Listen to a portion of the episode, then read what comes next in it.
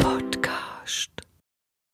Wir haben schon so viel gesprochen im, im jetzt Vorgespräch, im Vorgeplänkel, weil wir gar nicht sicher sind, ob es die zehnte Folge schon ist. Egal, wir haben Gäste, zweimal wieder an der Zahl.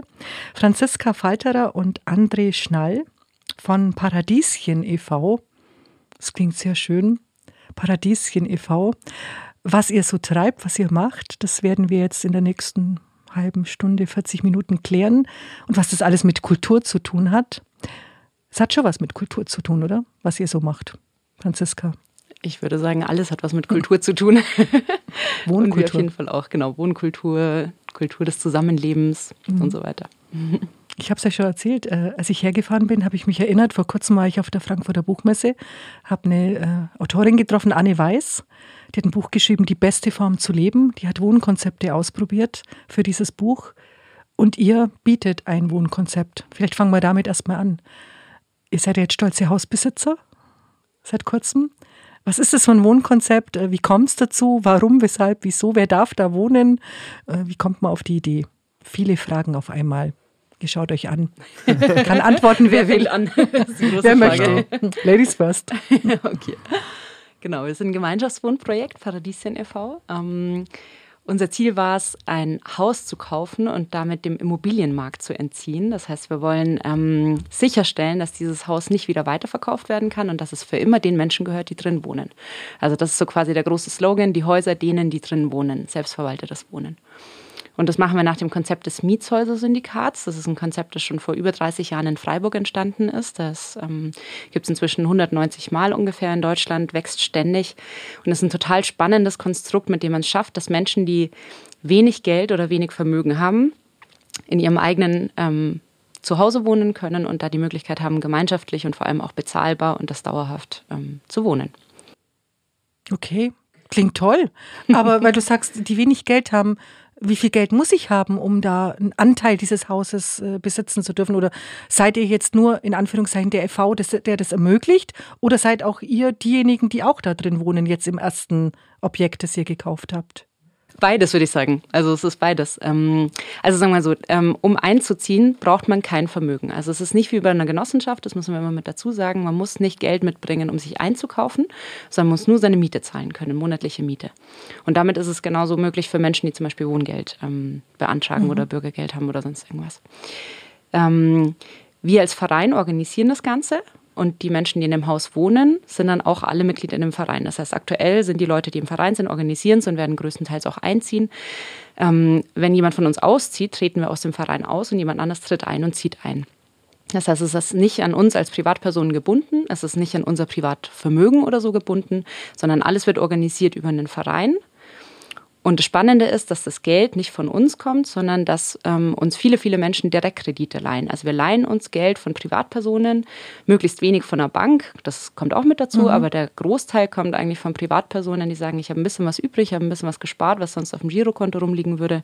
Das geben sie uns, damit kaufen wir das Haus und dann können wir über diese Mieten oder die Leute, die da drin wohnen, können über die Mieten das nach und nach zurückzahlen wohnen in dieser Zeit aber in ihrem Eigentum, sind selbstverwaltet, sind ihre eigenen VermieterInnen, unterschreiben ihre eigenen Verträge, sind selbst verantwortlich für alles, was in dem Haus passiert. Also es ist so ein bisschen eine Entkopplung von, ähm, von Vermögen, Eigentum, von Besitz, von ähm, diesen Hierarchien, die eigentlich das ähm, und den Unsicherheiten ja, den Wohnmarkt prägen. Man vorstellen, dass es, wenn das gefühlt auch meins ist, dass ich mich auch anders drum kümmere, dass es mir auch anders wichtig ist, was mit diesem Eigentum passiert. Also man muss sich auch anders drum kümmern, weil es halt keinen Vermieter, keine Vermieterin gibt, die das für einen macht. Wenn man dort einzieht, ist man das selber. Deswegen hat man auch all die Pflichten. Ähm, also tatsächlich muss man das auch tun, zwangsläufig. Aber natürlich ist das Gefühl auch ein ganz anderes. Man kann es auch tun. Also man muss ähm, das nur mit den Mitbewohnern so abklären, was man tut, äh, aber nicht mit einem Vermieter oder sowas. Also es kann auch nicht sein, dass äh, irgendeine Renovierungsmaßnahme vielleicht passiert, die man gar nicht braucht, die man gar nicht möchte und dann der Garten von mir aus asphaltiert wird, ähm, sondern man kann einfach das machen, was man haben möchte, mit all den Pflichten natürlich, die da auch einhergehen. Genau. Aber es ist schon auch eine Kultur der Kommunikation notwendig, dass die Menschen, die dort wohnen, wie, wie viele Wohneinheiten habt ihr? Für wie viele Menschen ist es ausgelegt, euer Objekt, das ihr jetzt gekauft habt und vor allen Dingen wo? Ähm, vielleicht erstmal zu der sozialen Komponente. Also deswegen sage ich, es ist ein Gemeinschaftswohnprojekt. Also das ist nicht ein Haus mit Wohnungen, wo man dann irgendwie die Tür zumacht und einfach irgendwie so für sich wohnt so, sondern der Gedanke dahinter ist gemeinschaftlich wohnen, eben aus dieser Individualisierung rauszukommen, dieses nur im eigenen Fokus leben, sondern halt wirklich auch gemeinschaftlich das Haus zu verwalten. Und da steckt natürlich total viel Kommunikation und Interaktion und Absprachen und so weiter dahinter. Das ist ein ganz großer Teil von dem Konzept. Ähm, in unserem Fall ist es so, es ist ein Haus in Pfersee in der Weißenburger Straße. Ähm, das heißt, hier so für alle, die vielleicht nicht aus Augsburg kommen und diesen Podcast gerade hören, ähm, so ein schönes Wohngebiet, relativ ruhig gelegen, ähm, so 10, 15 Minuten mit dem Rad vom Stadtkern weg. Und das ist ein Sechs-Parteien-Haus gerade, also sechs einzelne Wohnungen. Die kann man dann letztlich eben als WG oder als Familie oder wie auch immer nutzen. Also es sind schon abgetrennte Wohneinheiten. Wir wohnen jetzt da nicht in einer riesen Kommune mit 30 Leuten oder so drinnen. es sind getrennte Wohneinheiten, aber man hat eben gemeinschaftlichen Garten, bestenfalls auch Gemeinschaftsflächen in dem Haus. Ähm, und insgesamt rechnen wir gerade mit so 15 Leuten, die ungefähr einziehen können. Kommt darauf an, wie viel Wohnraum pro Person wir dann halt nutzen. Aber die müssen sich ja trotzdem, wie in einem anderen Haus ja eigentlich auch, miteinander verständigen. Und wenn jetzt eine Familie einzieht und vielleicht auch ein Pärchen oder eine ältere Person, ich glaube, das ist ja dann auch bei euch äh, altersunabhängig, kann ja von bis dann einziehen. Äh, wenn dann einer ganz gern laute Musik hört oder ein Musikinstrument spielt oder die Kinder auch mal kindergerechten Lärm, kindergerecht, was war ein Wort? Also Lärm machen, den Kinder einfach machen, was ja kein Lärm ist, sondern einfach, sie sind halt einfach unterwegs, äh, ja, spielen, betätigen sich mit ihrer Stimme, ähm, dann kann es ja sein, dass vielleicht der ein oder andere mal sagt, oh, das nervt mich jetzt. Das ist, passiert ja überall, das ist ja ganz normal, auch in der Familie, in einem Haus. Ähm, das ist ja eigentlich nichts anderes. Eigentlich ist es ja wie überall, ja, ist ja nichts Besonderes, oder? Man muss sich austauschen. Es ist schon ein bisschen unterschiedlich zu einem gewöhnlichen Mehrfamilienhaus, ähm, weil dort funktioniert, also beim Paradieschen, funktioniert die Verwaltung wirklich durch alle Leute, die im Haus wohnen. Ähm, also gemeinschaftliche Sachen äh, werden da eben gemeinschaftlich auch entschieden. Ähm, und alle, die im Haus wohnen, treffen sich da auch wöchentlich, ähm, um bestimmte Verwaltungsentscheidungen, aber auch Entscheidungen oder ähm, Absprachen, was Lärm angeht und so, äh, eben mhm. abzutreffen. Ähm, und das ist auch das, also wie Franziska vorhin gesagt hat, man muss jetzt kein Geld mitbringen, man muss aber auf jeden Fall die Zeit und die Bereitschaft mitbringen, ähm, eben viel miteinander zu reden ähm, und so ein Haus, ein Mehrfamilienhaus auch zu verwalten. Ähm, genau. Und das macht schon auch was Besonderes, weil man lebt dann natürlich mit der Nachbarschaft ziemlich eng in dem Mehrfamilienhaus, was sonst, äh, zumindest aus meiner Erfahrung, äh, ich habe schon ein paar Mehrfamilienhäuser in Augsburg gewohnt, äh, das eher so ein anonymes Beieinander ist und man dann halt, wenn, keine Ahnung, die, äh, die, die Elektrik kaputt ist, ruft man einen Vermieter an und dann kommt, äh, kommen Professionelle, die sich damit auskennen und das richten und ich habe eigentlich mit niemandem was zu tun. Und das funktioniert halt dann in dem Paradieschen nicht mehr so, ähm, was natürlich auch ganz viel ermöglicht. Also wir können zum Beispiel, wir überlegen, den Keller zu öffentlichen Flächen oder halböffentlichen Flächen, die wir auch das, dem Viertel zur, zum Angebot geben können, ähm, umzuwandeln. Ob das klappt, ist noch unsicher, je nachdem, wie unsere Finanzierung äh, aussieht. Aber sowas ist dann halt möglich in so einem Keller, was meistens ein Lagerraum ist. Und dann können wir den mit Leben befüllen und auch anders bespielen. Ähm, und es sind eben ganz viele Sachen, die da so möglich sind. Was in einem normalen Mehrfamilienhaus kann ich wahrscheinlich nicht den Keller einfach so mhm. umwandeln und umnutzen. Ja. Genau. Aber wie, wie, seid ihr jetzt auf die Idee gekommen? Also es, ich kann mir ja vorstellen, dass das jetzt, es ist ein Verein, das sind von Haus aus ja Menschen, die sich kennen, sagen, jetzt gründen wir den Verein und jetzt kaufen wir dieses, erwerben wir dieses Objekt und machen das, machen unsere Vision, unser Paradies zur Wirklichkeit. Ähm, das ist, kann ich mir sehr positiv und gut vorstellen. Aber du hast ja vorhin erwähnt, Franziska, es kann ja sein, dass irgendwann mal einer auszieht, weil er sagt, jetzt ist das nicht mehr mein Lebenskonzept und dann kommt jemand Neues. Wie darf ich mir das vorstellen? Wie ist also die weitere mittel- und langfristige Idee, wie sich das entwickeln soll? Habt ihr dann vor, weitere Häuser zu kaufen oder sagt, das ist einfach immer im Fluss, dann wir mal gucken. Vielleicht sind die, die jetzt einziehen, in 20 Jahren immer noch da und dann braucht man noch ein weiteres Objekt, weil es mehr Leute im Verein gibt oder rechnet ihr mit einer Fluktuation, dass Leute eben sagen, weil sie vielleicht eine Familie gründen, nee, jetzt wollen wir ein komplett eigenes Haus für uns, tschüss und äh, dann kommt jemand Neues. Wie, wie ist das angelegt und, und vielleicht nochmal zurück zum Anfang, wie ist es entstanden? Wie, wie kam die Idee? Aus einer Not raus, äh, weil man gesagt hat, wie jetzt bei Anne zum Beispiel äh, in dem Buch, die hat ja auch mir erzählt, sie hatte überlegt, sie muss überlegen, wie sie in Zukunft leben will, wohnen will. Und dann hat sie sich erstmal auf die Suche gemacht, was gibt es überhaupt für Möglichkeiten. Wie ist das bei euch entstanden? Also ich glaube, die individuellen ähm, Gründe, wieso Leute in den Verein gegangen sind oder den Verein gegründet haben, sind ganz unterschiedlich. Und trotzdem sind Sachen, die, glaube ich, viele, viele von uns nachvollziehen können. Also wir haben Menschen mit dabei, die erlebt haben, dass sie irgendwo rausgeschmissen wurden, die in einem wunderschönen Haus mit vielen Leuten zusammen gewohnt haben, gemeinschaftlich und im Endeffekt also rausgeschmissen und aus der Stadt verdrängt wurden, weil irgendjemand das Haus halt abreißen, also verkaufen, abreißen, neu bauen und halt viel, viel, viel teurer verkaufen und vermieten wollte. So, das haben viele von uns, glaube ich, am eigenen Leib erlebt, dass wir irgendwo ausziehen mussten, wo unser Zuhause war. Ähm, wir haben Menschen, die alleinerziehend sind und die sagen so, oh Mann, im Sommer ist es sieben, so, das Kind geht ins Bett und sie sitzen alleine zu Hause und draußen ist irgendwie Halligalli und alle genießen den Sommerabend und sie sitzen allein zu Hause und wünschen sich halt eine Anbindung an irgendwie eine Gemeinschaft.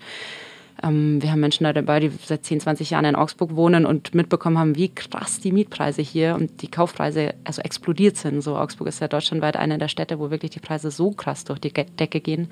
Das ist unvorstellbar eigentlich. Und ich glaube, aus diesem, diesem Sammelsurium an verschiedenen Gründen raus ist ja die Frage entstanden, was kann man dagegen tun, so wie können wir dagegen vorgehen. Und einfach nur für sich selber was zu kaufen, ähm, löst vielleicht das eigene Problem, aber löst nicht unbedingt so das gesellschaftliche und das systemische Problem, was dahinter steht. Und dieses Konzept vom Mietersyndikat, das gibt es einfach schon sehr lange, ist sehr, sehr erprobt und bietet halt eine Alternative dazu, dass man eben langfristig, also quasi für immer eigentlich, ein Haus ähm, aus diesem ganzen Mechanismus rauszieht und Menschen halt eine Alternative gibt.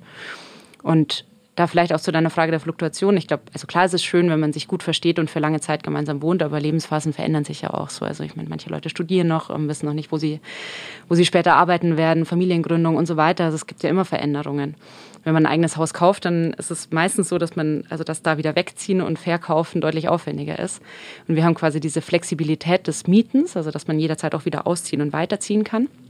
Und ähm, damit bleibt aber trotzdem der Raum, also der Wohnraum, wieder für neue Menschen offen. Also damit profitieren nicht nur die 15 Leute, die halt am Anfang in dem Haus wohnen von dem ganzen Konzept, sondern über die Jahre viele, viele, viele Menschen, die da halt einziehen und ähm, das genießen dürfen, hoffentlich. Und im Idealfall, wenn man zum Beispiel eine Stadt wechselt ähm, und gerne in so einem, in dieser Wohnform bleiben möchte, zieht man in ein Projekt, was auch im Mietshäuser-Syndikat organisiert ist, was dann in eben der anderen Stadt ähm, realisiert wurde. Und vielleicht zu deiner Frage auch, ob wir dann weitere Häuser kaufen wollen. Ähm, also prinzipiell ist die Idee, ja, das Syndikat soll wachsen, aber es funktioniert immer mit ähm, Vereinen von unten. Also jeder Verein hat ein Haus und jedes Haus hat einen Verein. Und man müsste sozusagen einen neuen Verein gründen, damit ähm, also man ein Paradieschen 2. Genau. Also es gibt in Augsburg zum Beispiel schon ein realisiertes Projekt, Unser Haus e.V. heißt es. Mhm. Ähm, und das würde jetzt eben unter dem Namen kein neues machen. Aber ähm, genau, aber es gibt eben jetzt die Paradieschen oder auch Koralle Koralle und das Scherlo, die auch diese, diese Idee verfolgen und damit dann immer mehr einzelne Häuser äh, gründen und kaufen und eben in diese Art von Kollektivbesitz oder Kollektiveigentum überführen und dauerhaft eben solche Wohnformen und ähm, nicht profitorientiertes Wohnen eben ermöglichen können. Du hast gerade was angesprochen, nicht profitorientiert. Äh, es ging mir auch gerade so durch den Sinn. Das erfordert aber schon auch ein Stück weit so ein, so ein Umdenken, also so ein Weg von mein Haus, mein Besitz, ja, mein Schatz, hin zu so einer Öffnung Ja, ich, mir ist gerade so ein Begriff auch nochmal in den Sinn gekommen aus dem Gespräch mit Anne, Flächengerechtigkeit. Ich fand das ein ganz tolles Wort. Also, weil wir uns auch überlegt hatten, ja, es, es gibt Fläche, äh, viel Fläche, aber dann doch zu wenig Wohnfläche für die Menschen, weil diese Problematik kriegt man so mit. Also ich jetzt zum Glück nicht, ja, ich bin da wirklich privilegiert, aber wenn ich das oft so, so mitbekomme, wie Leute wirklich Wohnraum suchen und wie du gerade angesprochen hast, dann explodieren die Mieten, dann kann man sich's nicht leisten, ähm, dann ist das überhaupt nicht gerecht, dann ist da überhaupt keine Flächengerechtigkeit, da ist Fläche nicht gerecht aufgeteilt.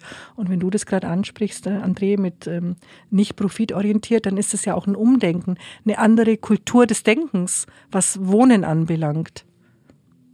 Also ich glaube, die Idee vom Syndikat ist auf jeden Fall, eben Wohnen anders zu denken und auch Eigentum anders zu denken. Also gerade bei Wohnen, was alle Menschen irgendwie in irgendeiner Form tun ähm, müssen, ähm, gibt es halt oft Einschränkungen und man kann sich das überhaupt nicht aussuchen, was nach den Bedürfnissen. Und es sollte alle, die jetzt zum Beispiel ein Dach über dem Kopf haben wollen, sollten auch ein Recht dazu haben, das in einer angemessenen Lage und Ausstattung und so zu bekommen. Und was wir aktuell sehen, ist, dass das eben so ein freier Wohnungsmarkt mit großen Immobilienfirmen, die dann Häuser besitzen, ähm, dass das halt nicht gewährleistet werden kann. Und da wollen wir auch ein Beispiel sein, wie das auch anders funktionieren könnte.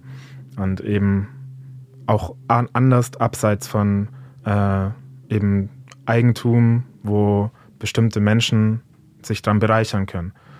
Und wir glauben eben, dass wenn eine Bereicherung beim Wohnen passiert, es zwangsläufig dazu führt, dass Menschen Ausschlüsse äh, erfahren und dass Wohnen problematisch werden kann für manche, dieses Wohnen zu erlangen. Und genau, da ist das Syndikat, möchte da eben ein Beispiel sein, wie das anders funktionieren kann und auch, wie man anders denken kann. Eben in diesem Kollektiveigentum, was irgendwie allen gehört, aber irgendwie auch nicht. So, mhm. Also es gehört nicht einer einzelnen Person, aber die, die drin wohnen, eben, denen gehört es dann auch. Wie seid ihr eigentlich aufgewachsen? Also wohntechnisch? Also aus welcher Wohnsozialisation kommt ihr? Ja, ich sehr kleinbürgerlich. also klassisch Haus mit Familie. Also ich habe schon viele Geschwister. Also ich bin viel mit, ja, mit, vielen Geschwistern aufgewachsen, aber auch im Eigentum auf dem Dorf.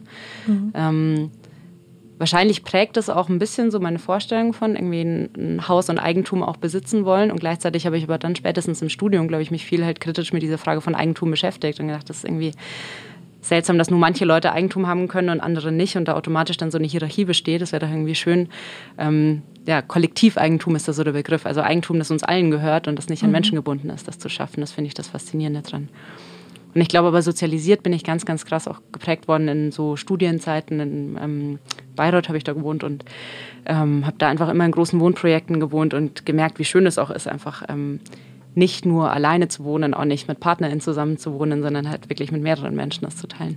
Wobei, wenn du sagst, du bist mit vielen Geschwistern aufgewachsen, ja. das ist ja auch schon eine, eine Form, also ich bin ein Einzelkind, mhm. eine Wohnform, wo man sich auch mit, mit vielen auseinandersetzen muss und nicht nur mit den Eltern. Genau, und ich glaube, genau das ist es ja auch so ein bisschen. Mhm. Also ich glaube auch, das ist das, was ich unter gemeinschaftlichem Wohnen verstehe, dass man halt über diese Kernfamilie, also viele Leute wohnen ja gemeinschaftlich, aber halt nur mit Menschen, mit denen sie bluesverwandt sind oder verheiratet sind. Und wir wollen eigentlich auch mit einer Art von Familie wohnen, aber halt ohne diesen Verwandtschaftsgrad. Also so gemeinsam essen, zusammen die Abende verbringen, spielen, sich austauschen, ähm, ja, über zu sprechen, wie geht es mir gerade und was beschäftigt mich gerade. Also das einfach mit Menschen zu teilen, die nicht nur Teil von meiner Familie sind. Und ich glaube, da kommt dann auch so ein bisschen dieses Utopische und dieses Neudenken dazu, wenn man das halt über den eigenen Rahmen, also den privaten Kreis, die Familie hinaus erweitert, vielleicht sogar die Nachbarschaft mit eindenkt und sagt so, wir versuchen einfach nicht uns abzuschotten und nur unsere Tür zuzumachen und das Private dahinter zu lassen, sondern ja, einfach auch zu sehen, dass wir Teil von einer Gemeinschaft und einer Gesellschaft sind, die halt größer ist als das, was wir sind. Also bevor ich da nochmal tiefer einsteige, wie, wie war es bei dir mit äh, deiner Sozialisation? Wie bist du aufgewachsen, André? Ähm, ich bin in einer kleinen Stadtwohnung in der Augsburger Innenstadt aufgewachsen. Äh, und wo das eben genauso war, wie ich vorhin schon gemeint habe, dass es extrem anonym war, obwohl ich da 20 Jahre lang, fast, nee, 15 Jahre lang gewohnt habe, ähm, wusste ich außer von dem Nachbar direkt neben uns an der Tür eigentlich nichts von den Leuten so man kannte sich und dann irgendwann war jemand wieder weg und dann war jemand wieder da und dann hat man vielleicht mal Hallo gesagt und das war es dann eigentlich. Und dann eben auch mit meinem Auszug dann sozusagen vom, äh, auch, äh, von, vom Kinderheim, sag ich mal, ähm, in Anführungsstrichen, äh, da, da bin ich dann in eine größere Gemeinschaft gezogen. Mit elf Leuten wohne ich jetzt zusammen. Und ich habe das sehr zu schätzen gelernt, dass eben so viele Leute um einen herum sind, äh, man nicht alleine ist, außer man möchte alleine sein, dann hat man sein Zimmer, wo man auch mal sich zurückziehen kann und dass man auch so viel gestalten kann. Also jetzt bei der Stadtwohnung, da war halt, wir durften nichts ins Treppenhaus stellen, auch keine Pflanzen oder so, weil das irgendwie von der Hausverwaltung nicht gewünscht war. Ähm, unten, es gab so einen kleinen Innenhof, äh, der so gestaltet war, dass sich auch ja niemand drin aufhält, sozusagen, weil es überhaupt nicht an den Bedarfen der Leute orientiert war. Also das war ja ganz unpraktisch eben mhm. aufgeteilt. Da war eine kleine Wiese mit Hecken drumrum, aber überhaupt nicht nett, überhaupt nicht einladend. Wobei das ja eigentlich so ein Ort ist. Also ich, ich weiß noch in meiner Kindheit, das waren zwar auch Wohnblöcke, Entschuldigung, aber da saßen dann schon die Menschen am Abend äh, auf diesen Bänken. Also ich weiß, meine Oma saß da immer mit, mit anderen Frauen, haben sich unterhalten. Und weil du gesagt hast vom Dorf und so, das ist ja, es geht ja immer mehr zurück, dass selbst jetzt auf dem Land, wo ich jetzt auch lebe, die Leute in ihren Häusern sind. Und ich denke mal aber immer dieses, was man so gern sieht und erlebt im Ausland, im Urlaub, dieses südliche Flair, wenn Menschen sich auf einer Piazza treffen und miteinander sprechen und, und feiern und spontan dann jeder bringt was mit und man macht ein spontanes Fest. Das, das macht ja auch Begegnung aus. Also dieses, diese Kultur der Begegnung, dass das Menschen sich treffen, austauschen und dann ist ja auch die Möglichkeit, dass man sich auch eher versteht, als wenn ich jetzt irgendwie nicht weiß, wer wohnt da hinter der Tür. Ja, absolut. Also jetzt zum Beispiel in dem Beispiel, was ich gerade genannt habe, so ein, eine Biertischgarnitur und ein Steingrill und so würde wahrscheinlich einen großen Unterschied machen. Und das wären nur so zwei ganz kleine Sachen, die man da ändern würde. Und auf einmal würden Leute das auch benutzen. Aber jetzt, so wie es jetzt ist, ist mhm. da nie jemand unten gewesen zu meiner Zeit, als ich dort gewohnt habe. Genau. Und solche Begegnungsorte sind super wichtig. Also wir im Paradieschen möchten das da auch machen. Das ist ein Anspruch von uns dass wir unseren Garten vielleicht auch öffnen für die Nachbarschaft. Ähm, wir haben konkret zum Beispiel überlegt, da so eine äh, Kinderkrabbelstunde zum Beispiel zu machen, mhm. einen kleinen Sandkasten bei uns im Garten zu machen. Und dann können sich äh, Eltern mit ihren Kindern dort einmal die Woche treffen oder sowas. Dass man auch einen Austausch hat. Das ist gut für die Eltern, gut für die Kinder. Solche, solche Ideen. Ja, auch für das Viertel dann, für die Straße. Für das Viertel, total. Mhm. Also wir versuchen genau das jetzt auch schon anzufangen. Also wir haben ja letzte Woche mit das Haus gekauft und wir hatten aber davor auch schon das Glück, dass wir den Schlüssel schon hatten und das auch schon nutzen durften und Leuten zeigen durften. Ähm, wir machen gerade jeden zweiten und vierten Sonntag im Monat machen wir immer so Kaffee und Kuchen am Haus. Immer zwischen 14 und 16 Uhr kann man da vorbeikommen. Und da stellen wir in die Einfahrt, also die auch von der Straße sichtbar ist, stellen wir halt einfach nur eine lange Biertischgarnitur also rein mit Bänken rechts und links, also wie so eine lange Tafel, haben Kuchen und Kaffee mit dabei. Und da sitzen wir dann und schauen, wer vorbeikommt. Und das ist irgendwie total schön, weil da wirklich viele NachbarInnen dann auch vorbeischauen und sagen, ach, ich wollte mir das einfach mal anschauen oder über den Zaun drüber rufen oder vom Balkon runter oder halt einfach mal, ja, beim Gassi gehen mal schnell vorbeischauen. Und das ist, glaube ich, so, dass das, also es ist so klein noch, aber das ist, glaube ich, die Utopie, so auf die wir hinarbeiten. So dieses einfach so Renoviert ihr gerade noch? Oder, man also, zieht ihr ein? Also wir haben, äh, genau, Stück für Stück. wir haben letzten Mittwoch vor einer Woche haben wir jetzt das Haus gekauft. Okay. Ähm, das heißt, bis es offiziell uns gehört, dauert es nochmal vier bis acht Wochen so. Das dauert noch relativ lange. Wir versuchen parallel gerade schon die ganze Umbauplanung zu machen. Da geht es aber erst im Frühjahr los. Und Einzug ist dann ungefähr in einem Jahr erst geplant, okay. also Herbst nächsten mhm. Jahres. Also es dauert noch ein bisschen, aber ihr. Wir versuchen es jetzt schon mit Leben zu befüllen. Mhm. Genau, also das, das Haus ist kernsanierungsbedürftig, das ist lange mhm. leer gestanden, also da muss man viel machen. Aber auch da kann man zum Beispiel ja anfangen, neu zu denken und zu sagen, es ist jetzt ein leerstehendes Haus und vier Monate lang wird da nichts passieren, bis dann die Umbauarbeiten anfangen. Und da kann man ja auch drüber nachdenken, wie kann man mhm. diesen Raum nutzen. Also wir haben angefangen, über Wohnzimmerkonzerte nachzudenken, da vielleicht irgendwie Bands drin spielen zu lassen oder einen Weihnachtsmarkt zu machen oder Kunstausstellungen oder so. Also einfach zu sagen, es ist immer noch Wohnraum und ähm, mhm. oder Fläche zumindest. Das ist jetzt gerade nicht so ein attraktiver Wohnraum, aber ähm, es ist Fläche, die man auch nutzen kann und die man anbieten kann. Und zumindest an diesen Sonntagen halt im Garten zu sitzen, Leute kennenzulernen und Kaffee zu trinken. Flächengerechtigkeit wären, dass genau. die Fläche dann auch genutzt wird. Und, ja. Aber es finde ich jetzt auch ganz spannend, wenn ihr sagt, so wirklich auch zu bespielen. Das ist ja auch das Konzept von diesen ganzen Pop-up-Galerien, die es da so gibt, was ich eigentlich auch ganz interessant finde, weil Leerstand ist nie gut. Leerstand befüllen mit Leben und Menschen ist ist ganz spannend. Ich frage natürlich auch immer die Gäste, ähm, was jetzt außerhalb dieser, dieser Denke und dieser Vision, die ihr habt, dieser Utopie, die ja gar keine Utopie ist, weil ihr lebt sie ja. Ihr setzt reale um, Utopie ist mein reale Utopie, genau. ähm, was ihr sonst noch so kulturell und künstlerisch am Start habt, äh, für was ihr euch interessiert, welche Musik ihr gern hört, ob es da, ich weiß gar nicht, ich habe gar nicht gefragt, das ist, das ist ein bisschen indiskret, aber ich frage es trotzdem, seid ihr ein Paar oder nein? seid Freunde? seid einfach jetzt ähm, beides äh, Mitglieder bei Paradieschen e.V. So, ähm, dann, Franziska, ähm, womit könntest du dann andere nerven? Mit welchem Musikgeschmack oder mit welchem künstlerischen Geschmack? Welches Bildnis oder welche Skulptur willst du dir unbedingt ins Haus dann stellen, die vielleicht dann andere nerven könnte und umgekehrt? Auf äh, was fahrt ihr so ab? künstlerisch? Das ist natürlich eine große Frage, da könnte man eine eigene Podcast-Folge dazu machen wahrscheinlich, aber ähm, ich glaube allgemein jetzt mal unabhängig vom Genre oder so bin ich totaler Fan einfach von Live-Musik. Also ich finde es einfach schön, Live-Musik auch niedrigschwellig irgendwie zu ermöglichen. Und ähm, das werde ich natürlich nicht nur für mich machen, aber ich hätte total Lust, auch Konzerte zum Beispiel in dem Haus anzubieten, eben so Wohnzimmerkonzerte, Gartenkonzerte und sowas zu machen, kleine Bands, kleine KünstlerInnen einzuladen und ähm, ja, dann einfach so zu schauen, was in Augsburg so unterwegs ist und in der Umgebung. Ähm, und jetzt ganz privat könnte es vielleicht dazu kommen, dass ich mal ziemlich basslastige Musik höre und der Boot vibriert. vielleicht mal so viel. Dann braucht es Kopfhörer. Ja, das glaube ich auch. ähm, ja, also ich kann mich da Franziska nur anschließen. Es ist super cool, Live-Musik zu hören. Ähm, also vor allem, was so Kunst angeht, ist wahrscheinlich Musik die Kunstform, mit der ich mich am meisten identifizieren kann. Ähm, und ich bin auch su super dafür, ähm, oder sehe es schon so vor mir, äh, wie so kleine Konzerte im Garten sind, eben im Keller. Ähm, und ja, privat äh, höre ich auch gerne viel Musik, äh, ganz verschiedene Genres, aber am liebsten eher so in die Richtung Punkrock. Mhm. Ähm, ja, ich bin leidenschaftlicher Plattensammler. Ah, okay. Genau. Echte Platten. Echte Platten. Ja. Ja, und es kann mal sein, dass ich laut Platten hören werde. Und dann sich da Leute. Äh, Ihr trefft euch ja einmal die Woche, dann könnt ihr drüber sprechen. Ja, genau. Wir haben ein Problem mit dir, André, die, äh, dein Plattenkonsum ist uns zu laut. ähm, ihr habt es angesprochen, es gibt zwar die Wohneinheiten, wo man dann auch absparen kann, aber ist auch so eine gemeinschaftliche Küche geplant, weil Kochen, miteinander essen ist ja schon so, so ein Moment, äh, wo Menschen, also ich finde es immer ganz, ganz toll, wenn man mit anderen isst und äh, am besten dann auch nur in der Küche steht und vielleicht sogar was zusammen zubereitet. Ist das geplant oder geht man dann halt einfach von Wohnung zu Wohnung, sagt, diese Woche bist du jetzt dran, heute kochen wir bei dir oder? Du von Kaffee also und Kuchen gesprochen.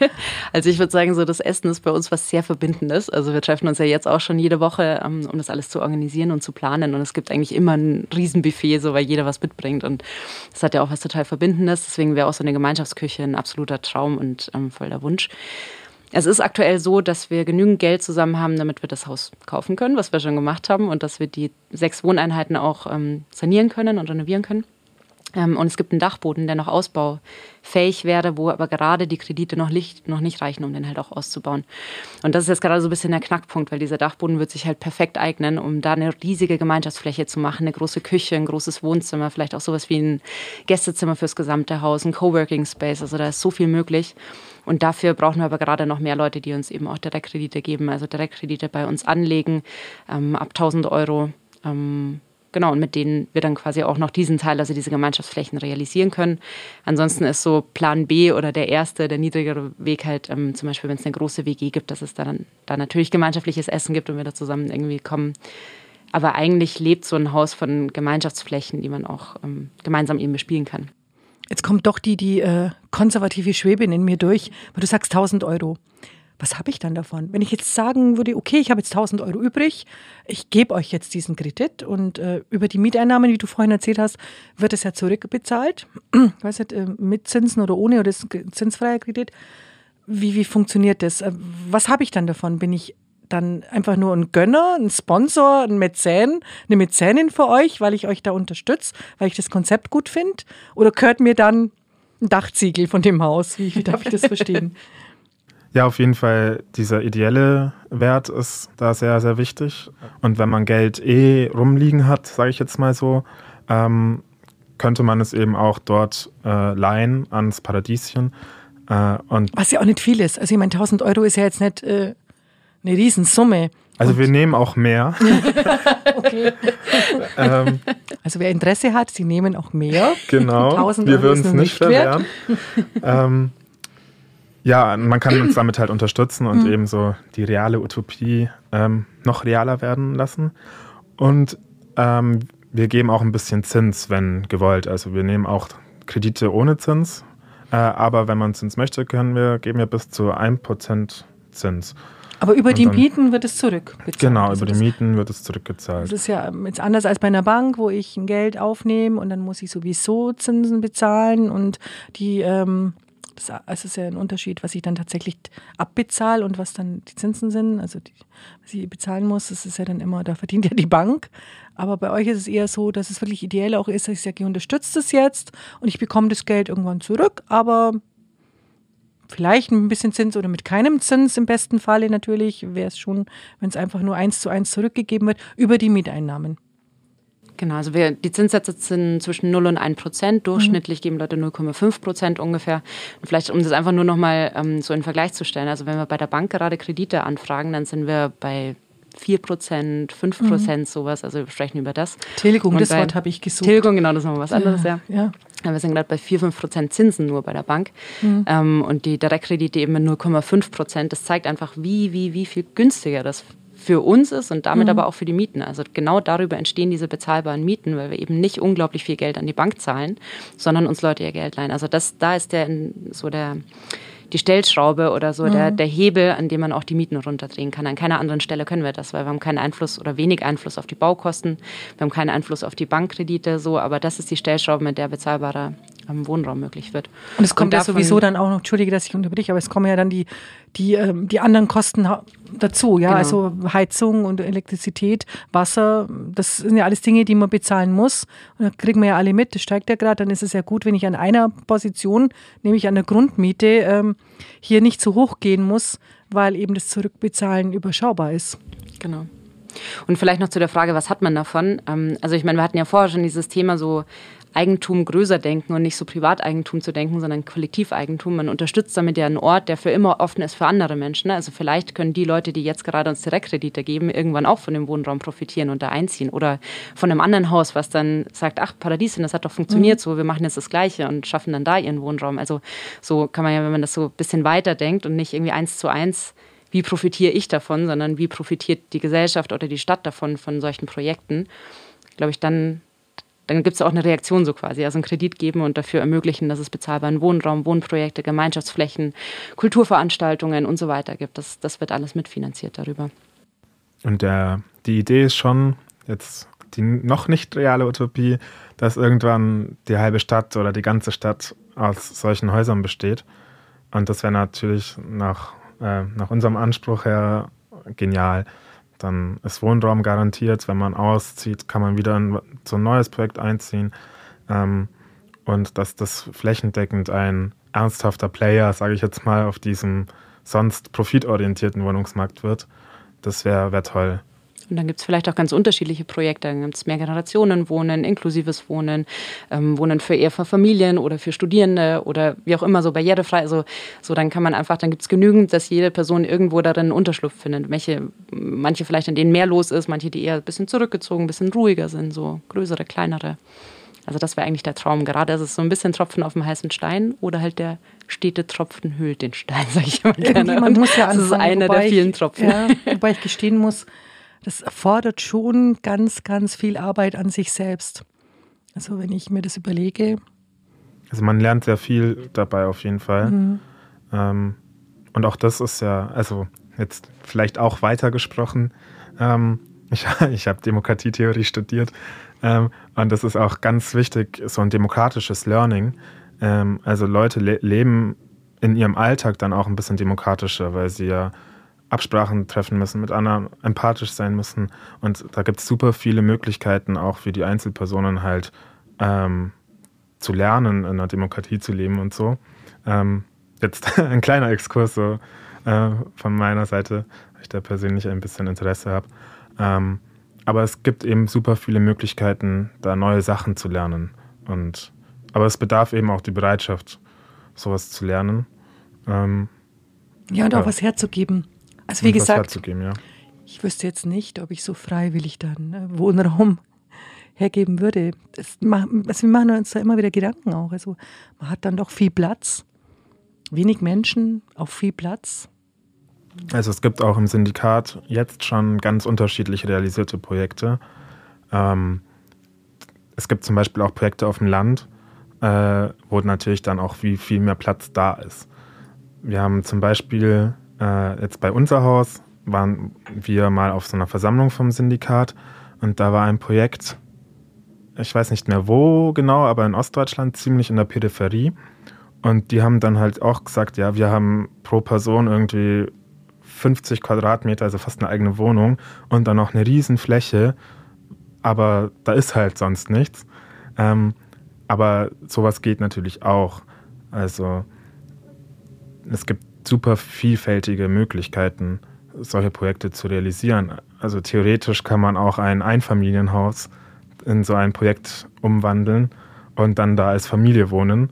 Und der Unterschied ist dann halt, dass das ähm, nicht in der Familie bleibt und dann vielleicht gibt es einen Erbstreit oder irgendwas. Oder man ist auch verpflichtet, immer an diesem Ort zu bleiben, sonst muss man das Haus verkaufen. Sondern dann gibt es da vielleicht eine Änderung einfach mit der Zeit. Also wenn jetzt zum Beispiel die ähm, Kinder ausziehen, dann können da andere Leute nachkommen. Ähm, und man hat nicht die Last auch dieses Haus, dieses Eigentums, den man alleine tragen muss, sondern man hat da eben dieses ganze, den ganzen Verbund im Hintergrund, der einen dabei unterstützt und den man, wo man gemeinsam solche Häuser eben beleben kann. Auf jeden Fall klingt es nicht nur, sondern ich setze es ja um, ist es eine Möglichkeit, gerechter mit Fläche umzugehen und äh, demokratischer zu agieren andere Menschen kennenzulernen und vielleicht ein Stück weit auch wieder zurückzukommen zu Wohnformen, die ja eigentlich immer da waren, gemeinsam irgendwie in so einer dörflichen Struktur. Ähm, ich würde es beenden an der Stelle, weil ich glaube, wir treffen uns dann einfach wieder in einem Jahr, wenn ihr eingezogen seid und reden darüber, wie es so tatsächlich in der Praxis ist, wie, wie ihr lebt. Sehr, sehr gerne. An, wie es anläuft. Ja. Paradieschen e.V., man kann euch finden. Ich denke, es gibt eine Homepage auf Insta, Facebook, die üblichen Social Medias. Genau. Einfach also Paradieschen, wie man es auch spricht. Genau, also in Ein unserem Namen ist noch ein Sternchen mit drin nach dem Paar, Paar, Sternchen, Radieschen. Man findet uns aber, glaube ich, auch, wenn man Paradieschen Augsburg okay. googelt. Dann äh, informiert euch Leute, vielleicht ist es ja für den einen oder anderen, für die eine oder andere eine Option, hier Mitglied zu werden in eurem Verein diese Art von Wohnen auszuprobieren, mitzumachen. Und wer Interesse hat, du hast es schon gesagt, vielleicht noch abschließend, ähm, jeden zweiten Sonntag, oder wie war das? Jeden zweiten und vierten Sonntag sind wir am Haus. Ähm, mhm. klar, jetzt, also am besten auf der Website vorbeischauen, wegen Weihnachten und so kann sich da ja. vielleicht mal was ändern. Aber ja, eigentlich weiß. zweiter und vierter Sonntag, immer von 14 bis 16 Uhr in der Weißenburger Straße 32. In Augsburg-Pfersee. Vielen Dank, dass ihr da wart, Franziska Falterer und André Schnall von Paradieschen e.V., einem spannenden Wohnprojekt, naja, Projekt ist es nicht, das ist ja schon Realität. Eine reale Utopie, die noch realer wird in einem Jahr. Dankeschön. Ja, Danke vielen Dank auch für die Einladung hier beim Podcast.